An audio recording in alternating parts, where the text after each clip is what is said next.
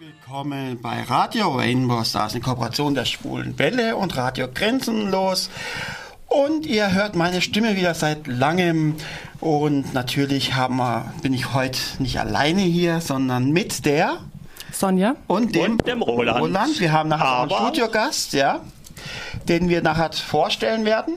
Genau. Denn es geht heute politisch bei uns zu. Wir möchten gern die Bundestag, Bundestagswahl beleuchten. Was Versprechen wurden gemacht? Was erwartet uns? Wir möchten das einfach schauen, wie es wird, was passiert ist. Jetzt wiederhole ich mich, ja, aber. Es spielt natürlich ja. auch eine Rolle, welche Rolle spielen die Parteien bisher? Welche Bilanz können wir von den letzten vier Jahren Schwarz-Rot in der ich, ja. Koalition ziehen? Was hat es für uns als, ähm, ich sage jetzt LSBTTIQ? Es gibt ja andere Bundesländer, da spricht man, glaube ich, von LSBTQ.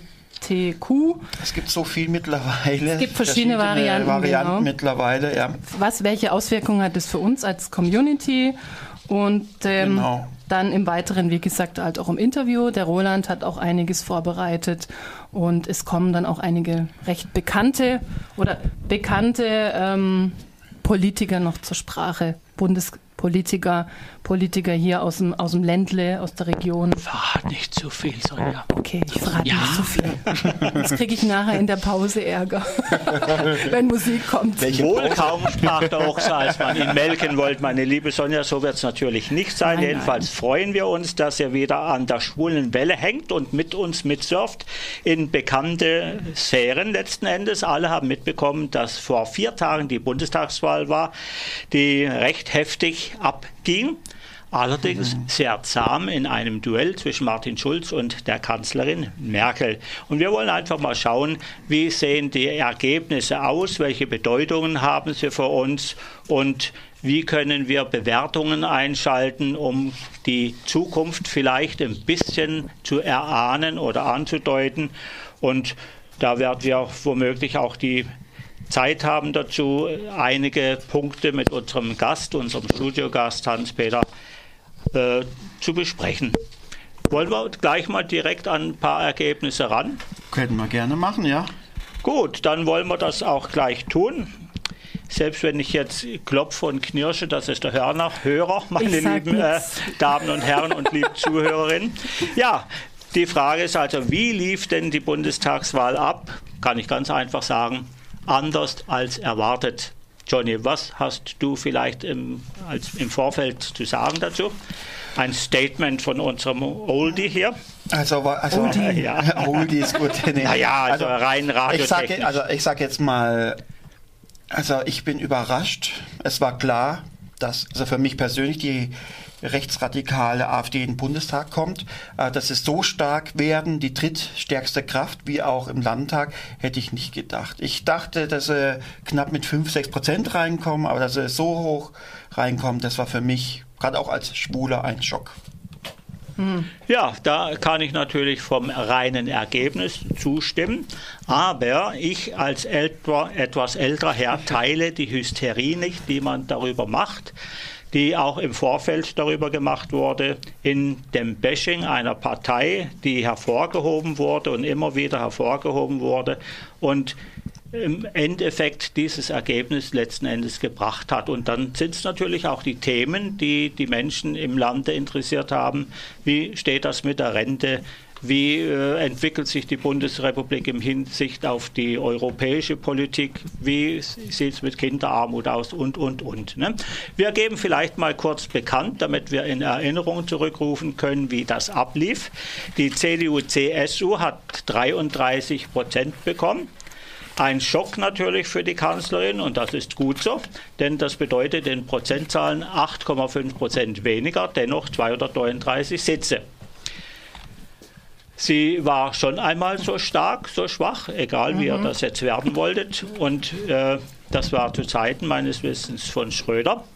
Die SPD hat übrigens 20,5 Prozent bekommen, hat 150 Sitze nur mit minus 5,2 Prozent an der Zahl. Die Grünen haben relativ gut abgeschnitten mit einem Plus sogar von 0,5 Prozent, kommen auf 8,90 Prozent. Die Linken haben auch leicht zugelegt, das finde ich auch sehr erstaunlich, aber auch sehr positiv, mit 9,20 Prozent und damit 66 Sitzen. Die FDP, ein äh, Start, ein Neustart sozusagen mit einem Kandidaten an der Spitze, mit einem Jüngling, würde ich fast noch sagen. Äh, es hat immerhin 77 Sitze eingebracht und ein Plus von 5,9 Prozent. Und jetzt kommt das, was der Johnny gerade genau. eben angedeutet hat, die Zahl der AfD mit 12,60 auf Anhieb 93 Sitze und ein Plus von 5,9 Prozent. Jetzt können wir vielleicht noch ein Mini-Statement von mir vertragen. Ich hoffe, ihr verträgt es auch und nicht nur unsere lieben Hörerinnen und Hörer, die ich natürlich wieder herzlich an der Schulenwelle beteiligen möchte, an unserer Rainbow Stars Welle. 12,6 Prozent klingt auf Anhieb viel, ist auch viel, da gibt es gar nichts zu deuteln. Dennoch teile ich, wie gesagt, nicht die Hysterie. Die NPD hatte vor Jahren hier im Ländle über 10 Prozent und ist nach kurzer Zeit auf, aus der Bildfläche verschwunden. Das heißt, na, Frage darf man rückstellen, wieso ist das so gewesen, warum sind die verschwunden? Ganz einfach, schlechte parlamentarische Arbeit, nichts können und vor allen Dingen auch kleine Machenschaften, die man nicht positiv bewerten könnte innerhalb der Kriminalität. Ne? Das heißt also, immer ein bisschen runterfahren, denn die 12,6 Prozent heißt nicht 12,6 Prozent Nazis, sondern viele Enttäuschte. Man darf nicht vergessen, das möchte ich gerade noch einschieben in diese kleine Diskussion und ich halte an die Klappe. Die CDU hat, also die CDU, CSU hat immerhin runde Millionen Menschen in die Richtung AfD gedrängt. Enorm viel, kann man sich kaum vorstellen. Und ebenso die SPD, die mit einer ähnlich hohen Zahl abgegeben hat an die FDP. Unfassbar eigentlich, aber es ist so und spiegelt das den Widerwillen der äh, Menschen hier in diesem Land gegen die Politik der GroKo. Mhm. Ja, jetzt seid ihr dran. Ja, ich möchte nur ganz kurz einwerfen, wenn ich davon rede, von rechtsradikal und negativ oder von Nazis von AfD, dass dies nur auf Bezug auf die schwul-lesbischen Themen zählt, weil wir wissen, was sie ja zum Thema schwul-lesbisch meinen mhm. und auch zur Ehe für alle, wo jetzt aktuell ist. Klar, und was für Aussagen echt getätigt wurden und was man immer wieder liest. Und Nicht vergessen, es gibt sogar ja Schwule und Lesben in der AfD. Ähm, ja gut, die Alice Weidel, die Spitzenkandidatin, ist lesbisch mit einer Frau zusammen liiert und hat auch Kinder, ja. Aber mhm. ist teilt ihr Parteiprogramm, wo gegen Homosexuelle ist, gegen Ehe für alle und ja. Also wenn ich negativ über die AfD rede, ist es wirklich in die Richtung Homosexualität. Mhm. Weil ich persönlich sage jetzt mal, eine Sache, was die AfD fordert, zum Thema in bestimmten Dingen Volksentscheid zu machen, so la Schweizer Modell, würde ich bei manchen Dingen auch gut finden, weil hätten wir in Deutschland einen Volksentscheid, denke ich, hätten wir die Ehe für alle viel früher gehabt, weil man weiß aus Studien, dass über 80 Prozent dafür sind. Voilà. Das ist richtig, ja. Habe ich auch gehört davon. Ja. Ja. Richtig, wir haben jetzt unseren ähm, Studiogast. Studiogast da, den Hans-Dieter Straub von den SPD Queer, ehemals Schwusus, gell? bekannt als Schwusus. Und ähm, ich gebe jetzt mal das Mikro weiter. Wir binden ihn jetzt auch direkt ein in unser Gespräch. Ja, freue mich, dass ich hier sein darf und äh, ja, auch an der Diskussion teilnehmen darf. Ähm, den Namen habt ihr schon gehört. Ich bin der Landesvorsitzende von SPD Queer und auch in anderen Bereichen tätig und nebenbei noch im Bundesvorstand und komme dadurch tatsächlich viel rum und kriege auch viel mit. Es ist tatsächlich so, die SPD hat ihr schlechtestes Ergebnis überhaupt seit 1949 eingefahren, das kann man nicht beschönigen. Und sie hat tatsächlich mit der Linken, wenn man die einbezieht als die linke Seite, was wir natürlich nicht besonders gerne machen, tatsächlich genauso viel abgegeben wie die CDU, nämlich jeweils etwa 500.000 äh, sind zur AfD gewechselt. Das kann man also nicht beschönigen. Die AfD macht sich auch so wunderbar leicht, Ich habe das bei uns im Dorf erlebt. Ich bin auch der Ortsvorsitzende von Eichstätten, ein Dorf am Kaiserstuhl. Also dort ganz normal der Ortsvorsitzende der SPD. Da hatte die AfD eine Veranstaltung, die sich an die konservativen evangelischen Christen äh, direkt gewandt hat. Äh, da vermuten sie eben ihre Klientel auch. Und äh, prompt ist die AfD gefragt worden, ja, wie sie das denn rechtfertigen kann mit der Weigel, Weidel, heißt sie noch Weidel? Ne? Weidel, Weidel, Weidel, ja. Weidel genau. ja. Hm? mit, der, mit der Weidel, äh, die doch lesbisch sei. Und da war die Antwort ganz einfach, ja, das sei kein Problem, äh, sie wird es ja nicht propagieren. Ach also so. so einfach ist dann die Lösung, okay. dass man damit umgeht. Äh, da kann das ruhig im Programm stehen, aber dann erklärt man, dass es eben einfach keine Rolle spielt. Und naja, da müssen wir noch einiges lernen, wenn sie Politik machen wollen. Äh, ich denke, zu, zur SPD-Queer kommen wir wahrscheinlich etwas später. Ne? Mhm, genau. Ich möchte euch kurz vorstellen, welche Kandidaten aus Freiburg nach Berlin ziehen werden oder wer nicht ausziehen muss, sagen wir mal so. Und zwar hat der CDU-Mann, der Herr Martin von Marschall, es geschafft, sowie auch wieder die Kerstin Andreae, habe, sage ich bisschen wieder falsch mit dem E, aber, André, gell? aber sie wird es mir nicht übel nehmen, solange wie ich sie kenne. Ja. Und was eine Überraschung war, ist, dass die Linke, Tobias Pflüger, auch in den Bundestag einziehen wird für Freiburg. Was sehr schade ist, ist, dass Julian Bender von der SPD es leider nicht geschafft hat. Seit 30 Jahren das erste Mal, wo niemand von der SPD in Berlin im Bundestag sitzt. Der Herr Gernot Erler, der war ein großer Mann. Ich weiß nicht, ob er reingekommen wäre, wenn er nochmal angetreten wäre. Was kann ich zu den Kandidaten eigentlich sagen, wo jetzt äh, da oben hoch oder wo jetzt wieder mitregieren? Der Herr Matern von Marschall, von der Person her mag er ja lieb und nett sein. Und auch wenn man, wenn ich so an Wahlständen war, in den vergangenen Wahlen, ob es Landtag war oder für Freiburg und so, und ich geredet habe, ist es immer so schwulenfreundlich vorgegangen. Ja, er hat selber schwule Freunde und das Thema, das ist gar kein Problem. Wenn wir politische Runden machten, war die CDU nie dabei. Also wir wurden mit anderen Worten verarscht. Und was mich halt auch sehr enttäuscht hat, bei der Ehe für alle im Bundestag hat der Herr Martin von Marschall von der CDU dagegen gestimmt, gegen die Ehe für alle, sowie auch der Armin Schuster aus, aus dem Kreis Lörrach, aus Weiler am Rhein, der hat genauso dagegen gestimmt, was mich auch enttäuscht eigentlich, ja.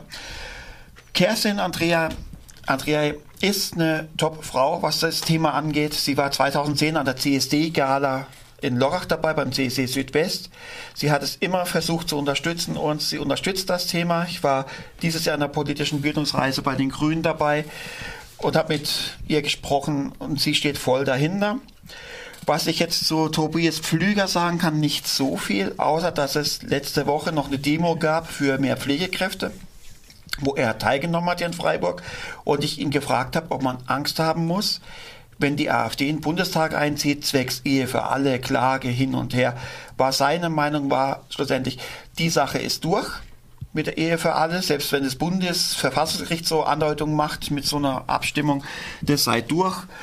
Das Einzige, was ihn Sorgen macht, ist, dass die AfD im Bundestag hetzen wird und dass, dass die AfD den Bundestag ähm, vergiften wird einfach, also hetzen wird. Und das ist das, was ihn besorgt. Und ich denke, das ist bei vielen so, Politiker, wenn man Karin Göring-Eckert von den Grünen hat, hat die die gleichen Sorgen, ja.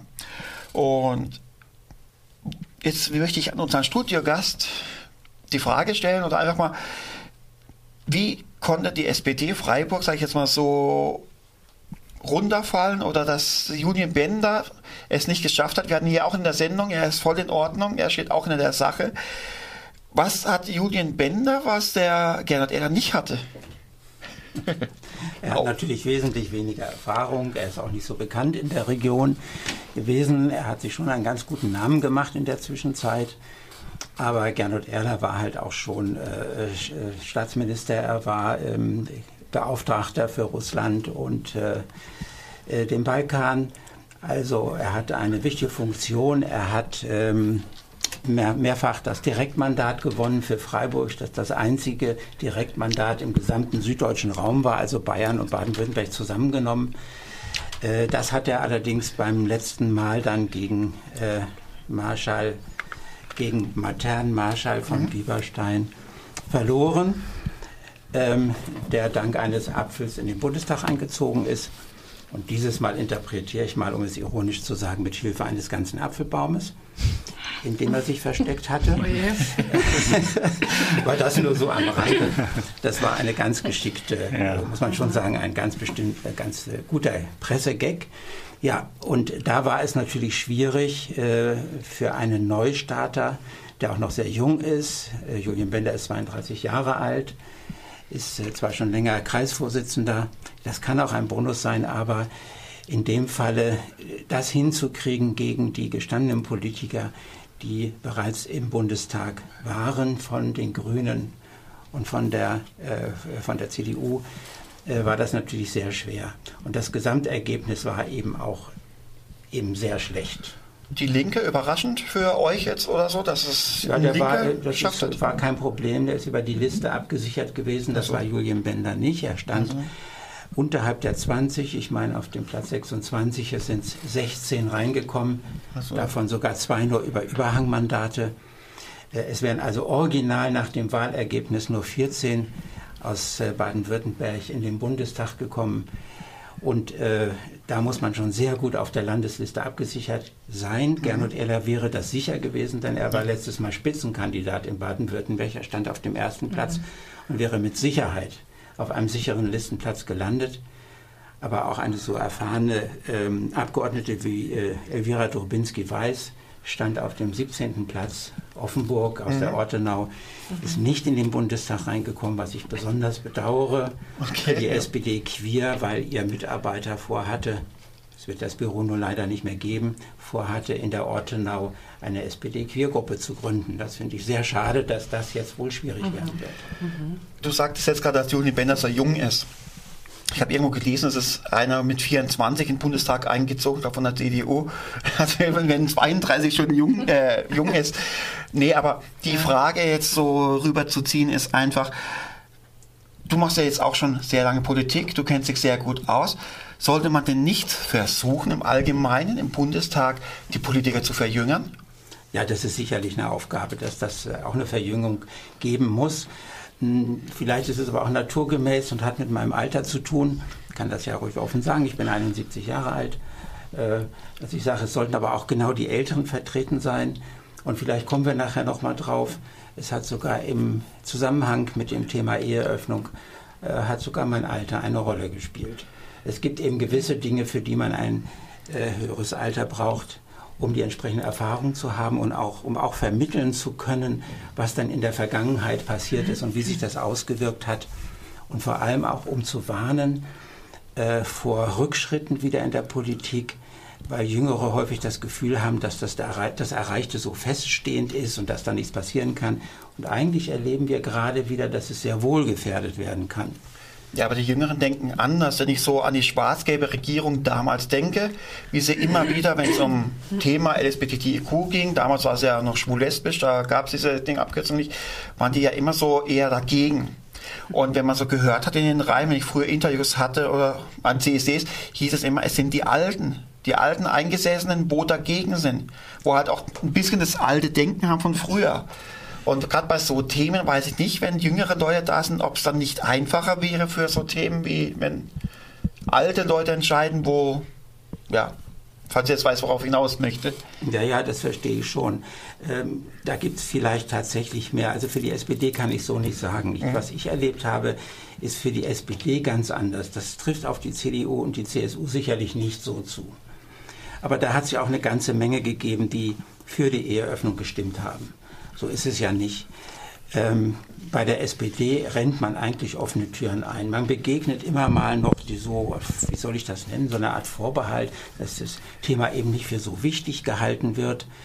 Äh, darüber kann man streiten. Es gibt sicherlich weltweit gesehen gibt es sicherlich Themen, die mindestens genauso wichtig sind und äh, globalpolitisch gesehen sogar wichtiger sind. Ich, meine, ich muss ja nicht so was sagen wie Hunger in der Welt ist natürlich ein Thema, das man damit aber gar nicht vergleichen kann. Ja, ne? unbestritten, ja. ja. Aber wenn man, wenn man schon eben so eine, so eine Abwägung macht, dann muss man das auch mal sagen. Äh, ich habe nur erfahren, dass man in der SPD wirklich offene Türen einrennt. Wir haben unsere Themen Äh, komplett alle Forderungen waren diesmal wieder und waren schon 2013 im Wahlprogramm. Nur hat es uns eben ständig wieder eingeholt, wenn Dinge eben nicht umgesetzt worden sind. Und äh, auch wenn das jetzt nach Verteidigung klingt, es war ja letztlich doch so, dass wir 2013 äh, die SPD, ich nenne jetzt mal meine Mutterpartei, äh, dass wir versprochen haben, äh, die äh, völlige Gleichstellung herzustellen. Ähm, und im Endeffekt ist dieses Versprechen ja auch eingehalten worden. Es musste halt eine Situation hergestellt werden, in, de, in der das überhaupt möglich war, dass eine Abstimmung passieren konnte im Bundestag. Denn in einer Koalition kann man nun mal nicht frei regieren. Aber sehr, Auch wenn ich mir öfter ja. gewünscht hätte, dass die SPD von mir aus sogar den Koalitionsbruch riskiert. Mhm. Äh, was aber letztendlich kaum geht, wenn man, wenn man Politik machen will, kann so eine Koalition, kann man nicht einfach an einem Thema scheitern lassen. Das ist äußerst schwierig politisch gesehen.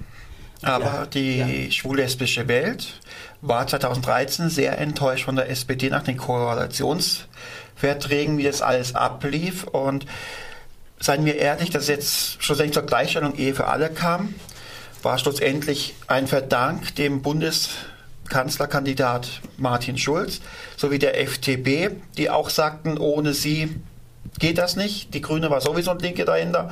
Und Wäre das gekommen, wäre die Ding besser gewesen zwischen CDU und SPD, weil es hat schon lang gebröckelt zwischen, den, zwischen der GroKo. Ja, jetzt ist es schwierig, was soll ich dazu sagen? Also, ja, ja, ja, also ich, Aber, ich, ich, beziehe mich jetzt mal auf die Tatsachen. Versprochen haben wir es 2013. Im Koalitionsvertrag war drin, äh, dass alle Ungerechtigkeiten, das war anders formuliert, aber dass alle Ungerechtigkeiten, also da, wo nicht gleiche Rechte bestanden, dass die beseitigt werden sollten. Sogar mhm. das war im Koalitionsvertrag, nur die Öffnung der Ehe war explizit nicht drin. Äh, das ist sozusagen das i-Tüpfelchen, das gefehlt hat. Äh, dann ist es aber im Laufe dieser vier Jahre, weil ja auch sehr schleppend regiert worden ist, mit vielen Hindernissen durch die CDU und vor allem durch die CSU auch, ist es immer wieder passiert, dass Verzögerungen eingebaut wurden. Aber überall, ob es beim Mindestlohn war oder sonst wo, das hat ja nicht nur mit schwulen Themen zu tun, war es immer wieder so, dass die CDU ich nenne es mal unsere Themen, die wir ja letztendlich gut durchgesetzt haben. Wenn was durchgesetzt wurde, waren es ja wir dass immer die, dass der CDU gelungen ist, sozusagen unsere Themen bei der Durchsetzung anzuknabbern. Immer was wegzunehmen, Ausnahmen beim Mindestlohn und so weiter. Und so war es letztendlich bei unserem Thema dann auch. Die Eheöffnung wollten sie partout nicht, weil sie die rechten Stimmen haben wollten. Und letztendlich äh, ist dieses Versprechen ja dann durch die Eheöffnung doch eingelöst worden. Aber ich glaube, das führt jetzt ein bisschen weit, das jetzt direkt ausführen zu wollen. Noch eine Kleinigkeit, weil ich möchte mich noch eine Frage stellen. Und zwar, sonst vergesse ich die nachher, ja, so alt wie ich bin, ja. Ah, ja, ja, ja. nee, ähm, und zwar, Fishing Compliments. Ich, ich gehe jetzt mal so ein bisschen in die Landespolitik ganz kurz zurück, ja.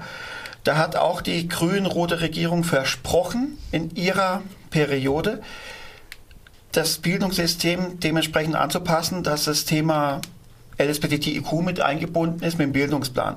Was noch nicht umgesetzt wurde, weil da auch die ganzen Gegner waren und so.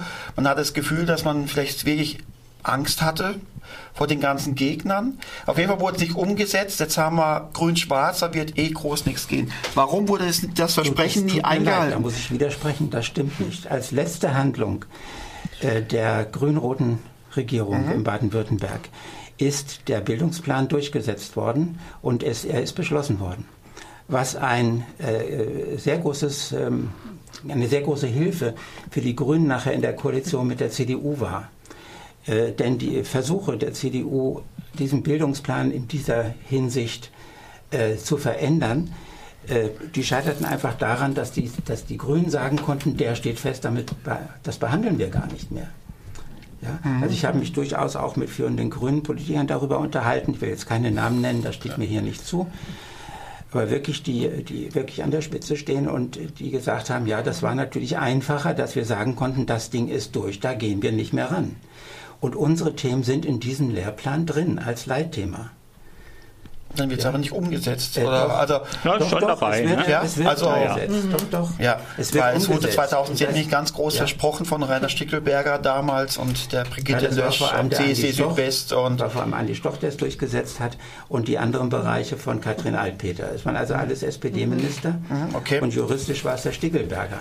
Ja, also ja, da waren die Erfolge eigentlich da. Und ich darf noch eins dazu sagen, wenn ich die Zeit noch habe. Ja. Äh, wir haben im Landesvorstand von SPD Queer einmal in einer Sitzung diskutiert und genau überlegt, welche Themen, die auf Landesebene in der Gleichstellungspolitik umgesetzt werden können, sind noch nicht angegangen oder umgesetzt. Mhm. Wir haben tatsächlich kein Thema gefunden. Also in Baden-Württemberg haben wir eine Situation gehabt unter Grün-Rot, die man für unser Thema eigentlich nur als optimal bezeichnen kann. Und das werden die Grüne auch bestätigen, die da den Durchblick haben. Es ist, viel, es ist viel passiert. Ich habe mit Sonja Roland und Rainbow Stars am CSD auch dafür gekämpft, mhm. Beispiel, dass auch Leute, die im Landkreis leben, dass sie ihre Ehe auf dem Standesamt ähm, eröffnen können und nicht im Landratsamt oder Kfz stellen.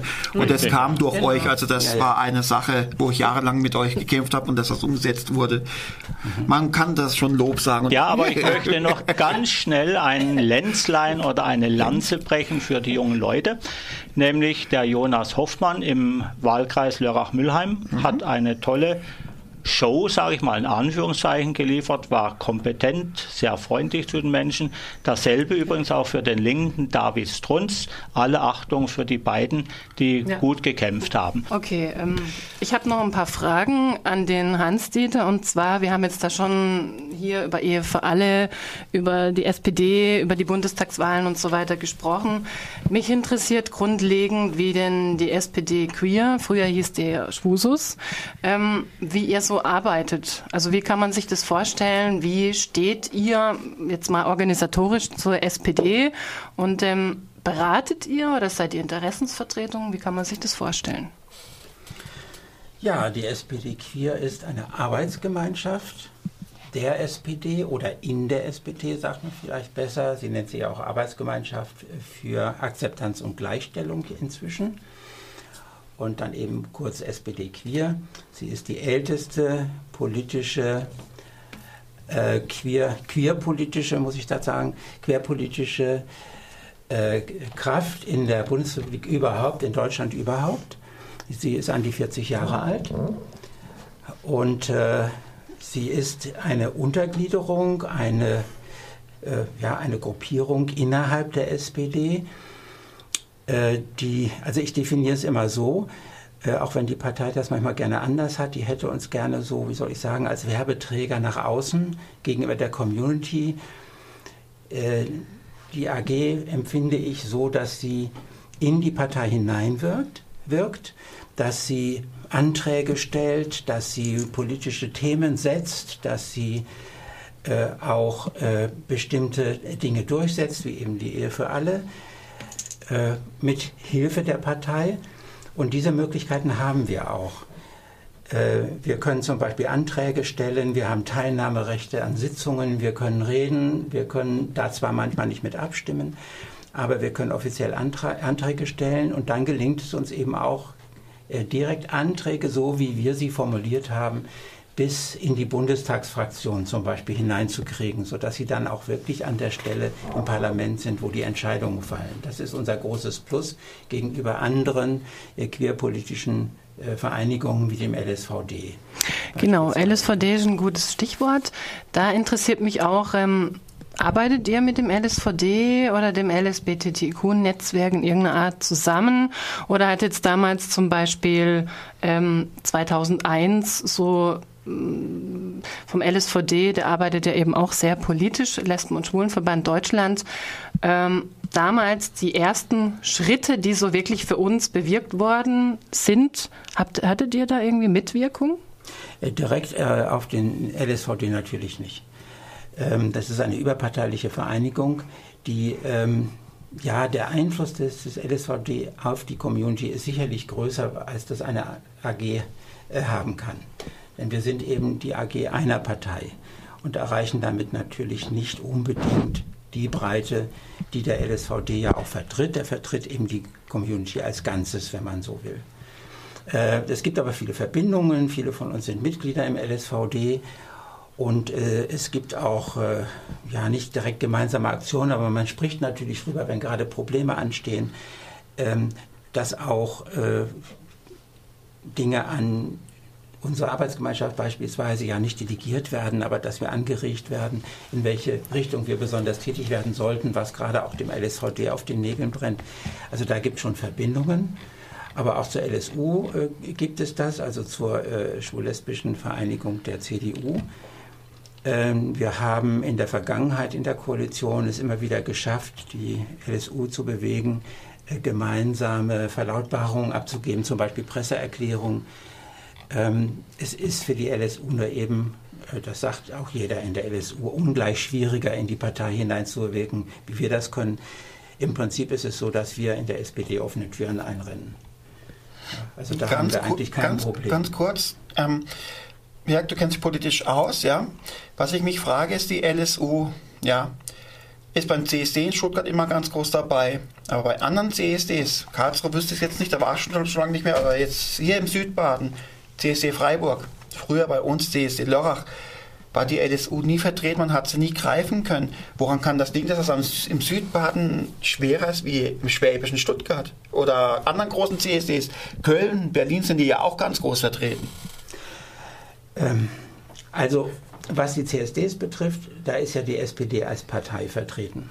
Ja. Wir organisieren mhm. das zwar alles und es entsprechendes Budget beantragen und so weiter. Die Slogans, alles, was da gemacht wird, das ist, äh, stammt aus der Feder äh, von SPD Queer. Mhm. Ähm, bei der LSU ist es so, dass äh, sie häufig stellvertretend für die CDU gerade dort teilnimmt, wo die CDU nicht gewünscht wird. Das ist in Berlin passiert, okay, okay. weil die CDU immer erklärtermaßen nicht für die Gleichstellung war, dass dann schließlich der CSD Berlin zugestimmt hat, dass die LSU teilnehmen darf aber nicht mhm. die CDU als Partei. Mhm. Äh, in Freiburg ist es ein Sonderfall. Äh, okay. Da liegt es dann mehr an den örtlichen Gegebenheiten, ob die Parteien teilnehmen oder nicht. Mhm. Äh, das sind dann häufig lokale Gegebenheiten, die da eine Rolle ja. spielen. In Stuttgart nehmen sie natürlich teil. Der CSD ist einfach zu groß. Es ist der drittgrößte in Deutschland. Und man erreicht an die 200.000 Menschen mal im Schnitt, genau. wenn ich das so über den Kamm schere, über die Jahre. Äh, Karlsruhe war dieses Jahr besonders groß, allerdings war da die SPD besonders stark vertreten, weil wir ein Bündnis mit vielen Leuten geschlossen hatten, weil gleichzeitig zum CSD eine Faschistenkundgebung in Karlsruhe mhm. stattfand. Und äh, ja, alle eigentlich äh, vom Bürgermeister über die Gewerkschaften und so weiter wollten, dass der CSD größer wird als diese Demonstration. Mhm. Äh, da bin ich ehrlich gesagt nicht ganz sicher, aber ich meine, da wäre die CDU auch dabei gewesen. Ja, okay, ja. Ich war dieses Jahr nicht beruflich. Da bin ich nicht ja. sicher. In Mannheim ist sie jedenfalls auch dabei, so ja, ich weiß. Ja, aber eben im Südbadischen. Wir haben wirklich jahrelang versucht, immer wieder. Ja, es gibt ja nur Freiburg und Freiburg ist CSD-mäßig ein echter Sonderfall, nicht? Ja. Ich denke, ja gut, Freiburg, ja. Das ist ja wahrscheinlich bekannt. Ich denke, dass sich da ja auch Veränderungen ergeben werden, aber das lassen wir mal aus der Sendung raus, glaube ich. Ja. ja, dann kommen wir wieder ein kleines Stückchen weiter. Ich denke immer wieder, ein bisschen Spott muss doch sein. Erlaube ich mir hier auch am Mikrofon.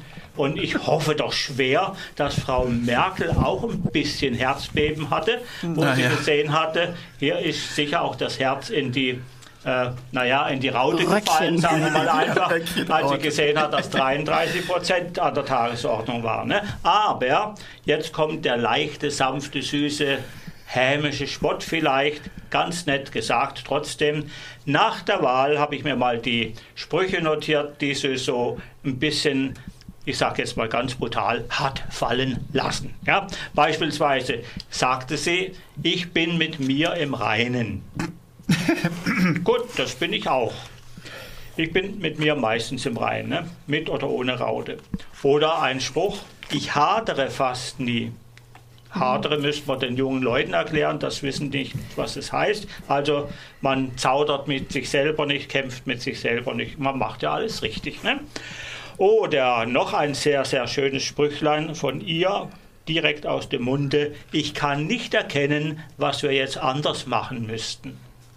Es war also alles richtig, deswegen haben wir so weniger Stimmen bekommen. Ne? Ja, liebe Frau Merkel, so ist halt doch nicht. Ne? Selbstzweifel haben keinen Platz an diesem Tag. Selbstzweifel? Vielleicht weiß sie, wenn man was schreibt, aber dass die angebracht waren, hat sie auch nicht gemerkt. Das bedeutet auch Verantwortung für Fehler übernehmen. Ne? Ein anderes nettes Sprüchen habe ich mir notiert und so frei ich bin, zitiere ich auch dieses. Ich habe im Wahlkampf gespürt, dass der Kontakt nicht so eng war, wie ich mir das vorgestellt habe. Welchen Kontakt denn gab es nicht mal? Ja, vielleicht mit Martin Schulz beim Joel, aber nur sanfter Kontakt. Ne? Das ist eine Polarisierung und das ist auch mit mir verbunden als Person und zwar ganz offensichtlich. Hat sie einen Double gehabt oder hat sie das selber gesagt? Keine Ahnung. Genauso wie der Spruch, wir haben verstanden, da habe ich mal das Wir untersprochen. Wer, bitteschön, ist jetzt wir? Sie hat doch die Politik der CDU vertreten, nicht wir und auch nicht die SPD letzten Endes, ne? mit der sie in der GroKa war. Ja, und dann gibt es noch ein bisschen was dazu. Dann können wir Kleider wieder süß weiß machen, weitermachen. In ihrer bekannten Schnottrigkeit sagt Merkel, dass ihre EU-Kollegen auf eine abgeschlossene Regierungsbildung in Deutschland nun eben etwas warten müssten fast wie an Weihnachten. Ne? Man solle doch erst einmal Mark Rutte fragen. Die Niederlande haben auch noch keine Regierung. Das sei nicht, die dringendste, der, nicht der dringendste Fall. Interessant, solche Vergleiche heranzuziehen. Ne? Da muss er also ganz schön baff in der ich wollte schon sagen, Unterhose, also mit der Raute sein. Ne? Wenn ich auch für das Großwerden der AfD verantwortlich bin, dann in Gottes Namen, erwiderte Merkel den Sozialdemokraten auf deren Vorwurf hin, die AfD sei deshalb so groß geworden, weil sie Debatten darüber verweigert habe. Das waren die gesammelten Sprüche von Merkel, gesammelt von Roland. Merkels Mutti. Mutti. Ja, da, da hieß es mir eine bessere Mutti. ja. Da hieß es ja auch bitterer Sieg, habe ich irgendwo eine Überschrift gelesen, ja. bitterer Sieg und Frau Merkel mit einem nicht gerade glücklichen Gesicht. Ach, die Merkel sitzt das aus, ja, wie immer. So sehe ich das. Aber ja. nicht mehr lang. Es rühren sich schon die CSU-Leute, die Konservativen innerhalb der CDU und auch andere, vermutlich rühren auch die FDPler schon dran rum. Ne? Wenn die Merkel das die nächsten vier Jahre macht, dann fällt jetzt dann noch mehr an die AfD in vier Jahren. Ist so. Wird fraglich sein, oder? Der Roland hat auch noch was Nettes anderes vorbereitet. Hab Will er das aus der Tüte oder aus dem, aus, äh, keine Ahnung, aus dem Sack ziehen, wollte ich jetzt so nicht sagen. da bin ich schon ganz anders, ja. Sack redest, da bist du zwar bei mir nicht falsch, aber ich weiß jetzt nicht genau, was du hier mir sagen wolltest. Lieber Weihnachtsmann, Aha. öffne deinen Sack. Ja, also meinst du jetzt die Ist Geschichte mit Jens Spahn ja, und richtig. Volker Beck? Die genau. Oder hast du noch eine Frage an unseren Gast oder wie sieht das aus? Naja, gerade gerade jetzt zu dieser, vielleicht hat er ja was dazu zu sagen. Ich wollte ihn jetzt da nicht dazu zwingen, dass er sich äh, dazu äußern soll. Ach, der junge Mann kann das. Mit der Thematik hier ähm, Gottes Namen, AfD und die Verantwortung. Möchtest du was sagen? Also ich will einen, einen Nachwahlkampf hatte ich jetzt eigentlich nicht vor. nein, nein, nein, nein. Ich glaube, das erübrigt sich total. Natürlich ist es beklemmend, was mit der AfD passiert ist. Äh, dass sie so viele äh, so viele Stimmen gewonnen hat, das wundert mich natürlich auch. Man kann es auch kaum nachvollziehen. Aber wenn 60 Prozent in Wirklichkeit gar keine AfD-Anhänger sind, relativiert sich das. Das Thema war aber vorhin ja schon mal äh, im Endeffekt, äh, wenn man 12, irgendwas Prozent hat, dann sind ja immerhin äh, 88 Prozent ähm, der Wähler nicht für die AfD gewesen. Das muss man ja auch sagen, wenn man die anderen zusammennimmt. Besonders schade finde ich, wer nicht zur Wahl gegangen ist, von denen, die äh, nicht AfD wählen wollten. Den Menschen ist, glaube ich, weitgehend nicht klar, wenn sie nicht eine Stimme für eine der demokratischen Parteien abgeben, dass sie dann immer eine halbe Stimme der AfD zugute kommen lassen. Das mhm. muss man dabei sehen, weil dann natürlich das, die Gewichtung relativer wird. Ähm, ja. Was hat denn der auch, Roland? Was auch schlimm ist, ist einfach, dass es sehr viele Schwule waren, wo die AfD gewählt haben. Ich bin leider, leider jetzt nicht mehr dazu gekommen, aus beruflichen Gründen die ganze Geschichte durchzugehen, aber Gero mir hatte dann eine Umfrage gemacht und das war anscheinend eine hohe Prozentzahl an Schwulen, wo die AfD gewählt haben. Ja. ja. Gut. Ja. Gut, also interessanterweise habe ich einen Artikel zugespielt bekommen von niemand anderen als von meinem Bruder, denn der interessiert sich genauso für Politik und ich hoffe schwer, dass er heute zuhört.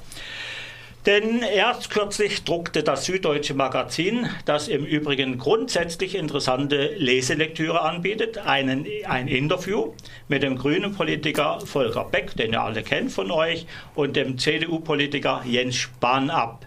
Ganz kurz zu diesen beiden Politikern. Die sind relativ jung. Da haben wir wieder die jungen Spunde. Ne? Jens Spahn war, Spahn Entschuldigung, war einer der jüngsten Politiker, die in, eine, in den Bundestag gewählt wurden mit 22 Jahren. Er ist 81 geboren, sagt man im alemannischen Münsterland. Und seine Thesen, die sehr provokant waren, zum Beispiel zum höheren Rentenalter oder zur Leitkultur Deutschlands, äh, sind auch sehr interessant gewesen. Er selber lebt mit dem Partner Daniel Funke in Berlin.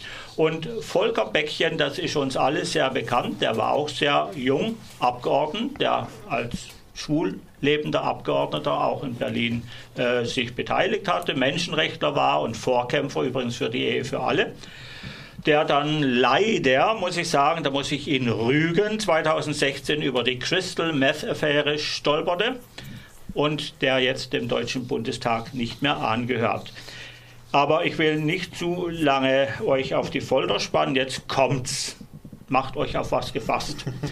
Die beiden Männer, beide schwul leben, offen schwul lebend, die haben eigentlich nur das Schwulsein als gemeinsamen Punkt, aber sind sonst für, für ihr politisches äh, Engagement sehr, sehr unterschiedlich. Das heißt also, das Einzige, was die beiden verbindet, ist tatsächlich nur das Schwulsein. Ne? Und da habe ich diesen Artikel mal in die Hände bekommen, der von der Süddeutschen Zeitung Magazin geschrieben wurde, mit einem Interviewer, der namens Thomas Berntaler ist. Und da wurden auch von diesem Mann, ich zitiere jetzt, zwei äh, Sätze hervorgehoben. Mein Schwulsein wurde instrument, instrument, instrumentalisiert, mein Gott. Und das war der Jens Spahn, der hat ganz offen gesagt, man hat ihn praktisch benutzt letzten Endes als Vorzeigeschwulen. Und ein anderer Spruch, der kam natürlich jetzt von Volker Beck, ich zitiere wieder, wo es um Parteikarrieren geht, gibt es das bis heute, eben dass man instrumentalisiert wird und Dinge machen muss oder vielleicht auch gezwungen wird, in bestimmter Weise zu äußern. Und jetzt gab es bei diesem Interview etliche Fragestellungen, die ich auch zitieren möchte aus der Zeitung Die Süddeutsche Magazin äh, illustrierte. Also es ist immer so eine Beilageheft, kennt ihr ja auch. Da ich stelle die Fragen. Ja, du kannst die Fragen davon. stellen. Genau. Stell doch die Frage. Komm, ich stelle jetzt auf. endlich die Frage. Ja, ja, ja. Komm. Die Politiker reden wieder so lang. Ja. Nein. Also. also die Ehe für alle wird bald Gesetz. Wird der Kampf um die Gleichstellung Homosexueller nun abgeschlossen? So fragte der Redakteur. Ich zitiere auch ihn den Jens Spahn. Rechtlich gesehen war dies der letzte Meilenstein für die Gesellschaft, ein wichtiges Signal. Nach wie vor wird es Diskriminierung, Übergriffe, Gewalt gegen Schwule, Lesben geben. Beck, Wowereit, Ole von Beuys kann nur gedankt werden. Das heißt, er erkennt selbstverständlich in anderen Parteien auch die Vorreiterrolle an, die diese gespielt haben. Ja, und was sagt der Volker Beck? Würdest du das vielleicht übernehmen? Ich zitiere wieder mit der Sonja oder mit dem John? Johnny darf Volker Beck sein. Ist das schön? Was? Was, was, Johnny in, die, in, der Rolle des Volker Beck. Ich was halten Sie Rolle davon? Volker Beck. Entschuldigung, Crystal Meth hat er nicht gehabt im Moment, aber es dauert nein, halt nein, nein, nein, nein, ich bin, ja, ja ich, Arbeitsstress. Ich, ich, sag mal, ich werde auch nicht Jawohl. jünger. Volker Beck meinte, rechtlich gesehen ist das Programm der Gleichstellung weitgehend abgearbeitet. Offen sind noch die Benachteiligung von lesbischen, lesbischen Co-Müttern im Abstammungsrecht. Es gilt aber weiterhin der Abbau von Vorurteilen. Heute gibt es rechtliche Akzeptanz. Die katholische Moraltheologie trennt nun heute die sexuelle Identität von Menschen. Heißt also die Sünde vom Sünder. Geschlecht lässt sich nicht diagnostizieren. Nur der Mensch selbst kann über die eigene geschlechtliche Identität Auskunft geben. Ja, richtig. Hm. Und Entschuldigung für den Schreibfehler. Ich habe Mütter mit 3T geschrieben. War, ja, war ich ja wieder mal zu groß. Das waren ne? die beiden Mütter zusammen. Ja. Und die Co-Mutter ja, dazu. Okay. Man könnte das so auslegen. Danke, Sonja, für die Güte. Bitte, bitte. Ich habe es auch ja. mit 2T geschrieben. Und eine andere Frage, die gestellt wurde, war, Ja, mit äh, welchen Vorbehalten, Vorurteilen müssen Sie sich im Alltag auseinandersetzen? Und Jens Spahn, ich zitiere ihn wieder aus dieser Zeitschrift, na, wo mit jeder sich im Prinzip rumschlagen muss. Man hört blöde Sprüche, man hört ein unschönes Wort namens Schwanzlutzer etc habe ich Lutscher gesagt? Okay, Lutscher. Für Heterosexuelle steht oft der Akt im Fokus und nicht die sexuelle Identität. Auch ein großer Unterschied, ja, wie Heterosexuelle uns sehen und nicht anders. Und viele junge Menschen trauen sich nicht, sich zu outen, haben Angst oder nehmen sich sogar das Leben. Und das soll für uns ein Hinweis sein auf die nächste Sendung im Oktober, wo genau. wir uns ja mit Coming Out beschäftigen. Ne? Das nebenbei noch. Und die Veränderungen in der Gesellschaft jetzt. Jetzt haben wir ja die politische Beleuchtung oder politische Situation, die wir anschauen. Und dort gehen wir dann ein bisschen mehr auf das Coming Out, Alltag, Gesellschaft mehr ein.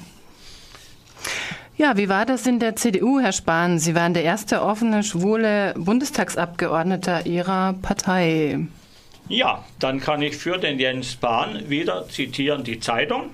Mein Schwulsein war dann Thema, wenn politische Gegner nach Argumenten gegen mich suchten. Auch interessant, ne? man instrumentalisiert auch gegen ihn selber ne? von anderen Parteien. Und Volker Beck sagt, in den Parteistrukturen, wo es um Karriere geht, gibt es das bis heute selbst bei den Grünen. Auch interessant, sind ja auch nicht alle gleich sei, mhm. gleichwertig dort in dieser Richtung.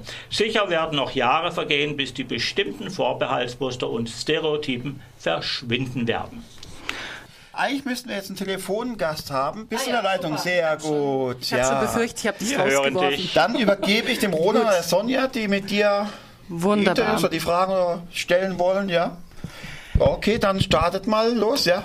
Genau, also wir hatten ja jetzt äh, hier im Studio einfach rein vom, vom Weg her der Hans-Dieter Straub, der wohnt hier um die Ecke in Bötzingen bei Freiburg. Und äh, darum nehmen wir jetzt unseren ähm, Telefongast Tom Spiegel, Regionalvorsitzender der LSU für Baden-Württemberg. Und wir freuen uns, dass es auch so recht kurzfristig geklappt hat, dich auch noch dazu zu befragen. Ähm, wie ist denn die Stimmung aktuell so in der LSU in Bezug auf äh, die Wahlen, sagen wir mal? Ich glaube, also ich darf mich ganz kurz noch mal vorstellen. Tom Spiegel, ich wohne in Freiberg am Neckar, ähm, bin Landesvorsitzender, also so wie der äh, Hans Dieter auch, in der LSU. Die LSU sind die Lesben und Schwulen in der Union. Ähm, wir haben es nicht ganz so gut wie die, wie die Kollegen von der SPD. Wir zählen teilweise als Sonderorganisation und es ist landesabhängig. Also das heißt, äh, auch was Geld betrifft, das wird vorhin mal angesprochen, die Teilnahme an den CSDs, ähm, da müssen wir gucken, dass wir die selbst finanzieren, weil die CDU finanziert sie uns nicht, wie bei der SPD. Und äh, ja, wie war die Stimmung? Ich würde sagen, genauso gut und genauso schlecht wie bei der SPD auch. Wir haben herbe Verluste bei der CDU. Die ähm, Leute haben aus Protest AfD gewählt, ganz viele, und das macht uns natürlich auch äh, sehr betroffen. Und ja, das ist so auch, also man kann weniger von Stimmung reden. Ich mhm. glaube, wir sind eher bedrückt.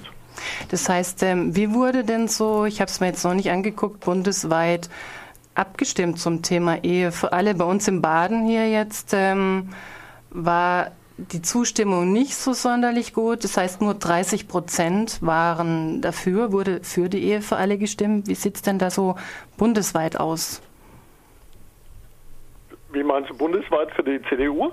Ja, in den einzelnen Regionen einfach, äh, wie haben die CDU-Menschen einfach abgestimmt, also die Abgeordneten oder die Kandidaten, wie wurde da abgestimmt oder wie ist so generell die Haltung zum schwul-lesbischen Thema? Da bin ich mir manchmal nicht so sicher, mhm. wie da in der CDU so die Stimmung zu diesem Thema ähm, Von den aussieht. gesamten äh, CDU-Mitgliedern im, im, Bundestag äh, haben aus Baden-Württemberg leider nur vier dafür gestimmt.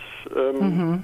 In Gesprächen mit einzelnen Politikern, das hattest du ja auch als Frage immer so, äh, was wir denn tun als LSU und da sind wir in Gesprächen und dann kam halt äh, von dem einen oder anderen mh, hm, die SPD hat uns da überfallen äh, mit dieser Sache.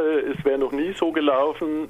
Kann man sich darüber streiten, ob so ist oder so war, aber ähm, zum Teil denke ich, hätte der eine oder andere, der eine oder die andere vielleicht auch noch dafür gestimmt, aber in der Mehrheit in Deutschland haben wir es durchgesetzt. Wir in der LSU sind glücklich darüber, natürlich. Ähm, es ist ein Riesenschritt und ähm, ja, die Standesämter müssen geöffnet werden.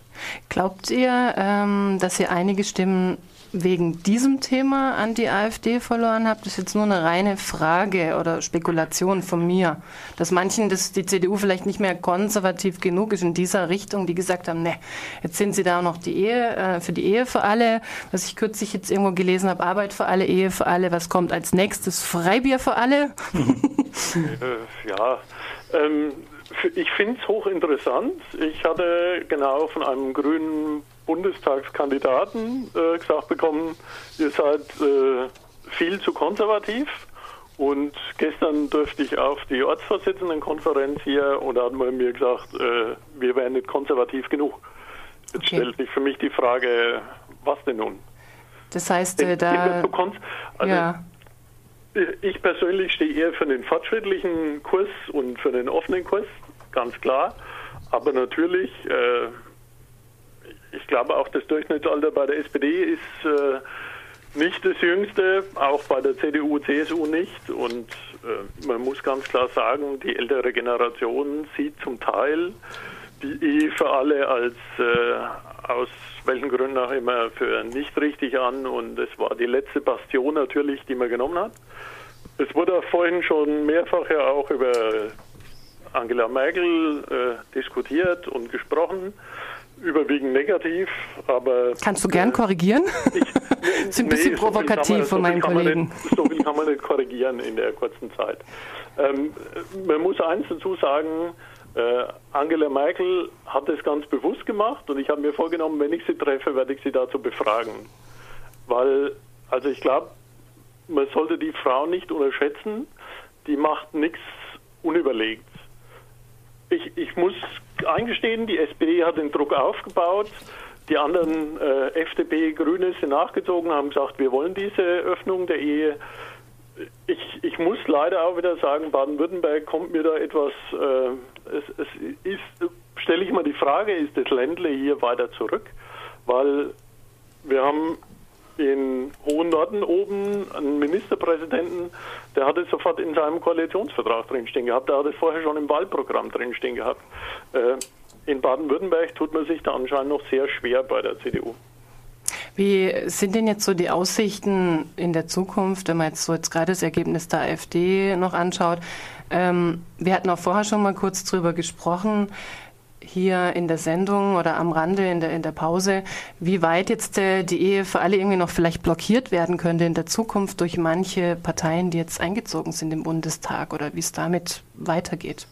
Ähm, ich, soweit ich das weiß, steht es jedem offen, auch jedem Bürger zu klagen und zu sagen, dass dieses, es ist ja nichts, also diese Ehe für alle ist ja über eine Regelung im Personenstandsgesetz geändert worden äh, verhältnismäßig einfache Geschichte gewesen. Und es gibt Leute, die sagen, dazu ist eine Grundgesetzänderung notwendig. Ähm, mhm. Wir haben den Herrn Seehofer in Bayern, man hört es vielleicht, ich bin Migrationshintergrund, ich bin Franke. Ähm, okay. Also von daher, ich weiß, was der Herr Seehofer noch macht. Ich weiß zumindest, dass er prüfen lässt, ob es eine Grundgesetzänderung geben muss. Mhm, mhm. Ja, ich denke, das. Auf, auf, der, ähm, auf, der, anderen Seite hat er äh, unserem Landesvorsitzenden in Bayern äh, die besten Grüße und Glückwünsche ausgerichtet für den CSD und die Teilnahme und er wünscht doch alles Gute und viel Erfolg. Das hört sich doch schon mal gut an. Da sind wir dann gespannt, was, was in der Zukunft noch kommen wird.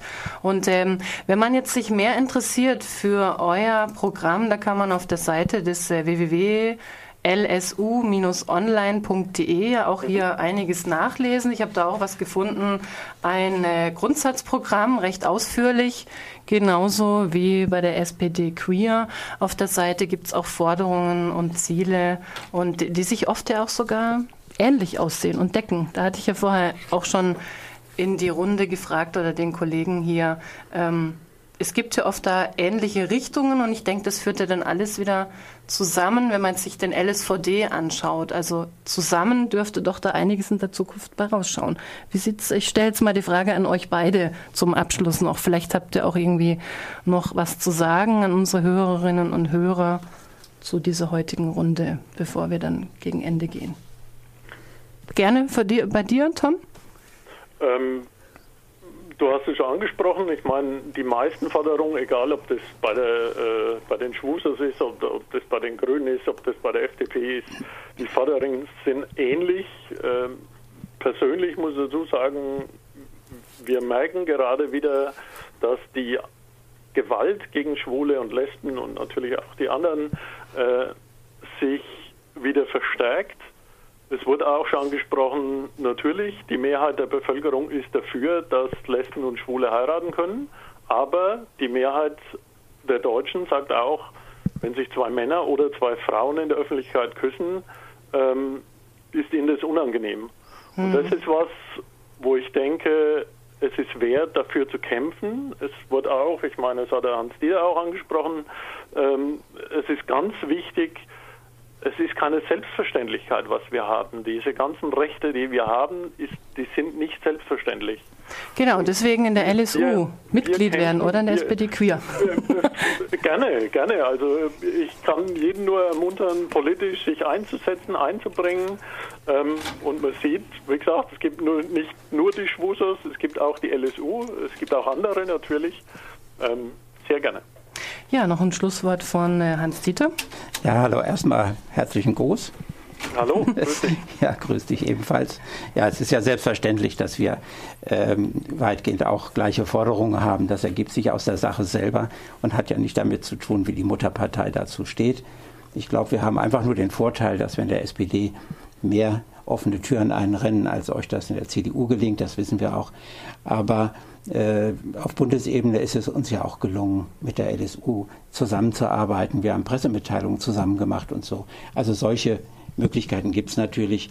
Ähm, ich bin aber im Übrigen der Meinung, dass äh, die Gleichstellung äh, noch längst nicht abgeschlossen ist. Es gibt noch etliche Baustellen, die zu erledigen wären. Als erstes würde ich nennen, dass äh, zum Paragraph 3, Artikel 3 Grundgesetz etwas passieren muss. Das ist ja, man kann es ja den Antidiskriminierungsparagraphen nennen, dass dort die äh, sexuelle Orientierung bzw. geschlechtliche Identität aufgenommen werden muss, schon alleine deswegen, weil es dann Verfassungsrang hat und einen Rollback deshalb verhindert genau, werden kann, denke, weil ja die Verfassung wichtig weil die Verfassung äh, Gerichte dann dem auch äh, leichter widersprechen könnten. Das klingt gut. Ich Voll, denke. Vollkommene Zustimmung auch von meiner Seite. Wunderbar, das wir freut haben eine uns. weitere Baustelle, wenn ich noch ganz schnell sagen darf, ja. wo wir ganz dringend was machen müssen. Das ist beim transsexuellen Gesetz, das vor sich hindüppelt, wo Teile außer Kraft gesetzt worden ist, die einfach ruhen. Und es ist nicht gelungen, äh, dieses transsexuellen Gesetz mal wirklich anzugehen und neu aufzustellen, was diese Menschen da noch auszuhalten haben.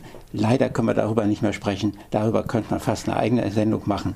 Eine ganz wichtige Baustelle. Das wäre auch toll, wenn wir da zusammenarbeiten können. Also ich denke, wir könnten euch beide gern auch noch mal zu einer Folgesendung, vielleicht in zwei, drei Monaten noch mal einladen oder Anfang nächsten Jahres und noch mal ein bisschen drüber sprechen, was sich jetzt geändert hat, was sich getan hat in diesen nächsten Wochen und äh, dann hier noch mal dran anknüpfen. Ich denke, das ist eine mhm. Sendung, die man mehrmals auch machen kann. Hättest du die Möglichkeit, auch mal nach Freiburg zu kommen? Ja, können wir gerne tun. Also wenn es dann so eine Sendung gäbe, denn, denn, denn äh, ich stelle fest, es ist wesentlich einfacher und effektiver, wenn man sich direkt unterhalten kann. Und äh, es vermittelt auch, glaube ich, dann ein ganz gutes Bild gegenüber den Hörern. Das liegt auch an mir, weil ich es mir recht kurzfristig vor zwei Nächten ähm, eingefallen ist. Ich könnte doch eigentlich die einladen. genau. Und, und siehe da, die LSU hat sich gerührt. Ja, ich meine, bei dir, du, du wohnst jetzt auch ein Stück weg. Von daher ja. ähm, war das jetzt keine Absicht zu sagen, wir laden den einen ins Studio ein, den anderen nicht. Ja, wir kommen jetzt zum Ende unserer Sendung. Wir könnten noch länger weitermachen, gerade bei so einem politischen Thema. Wir bedanken uns bei euch beiden, dass ihr hier mitgewirkt habt.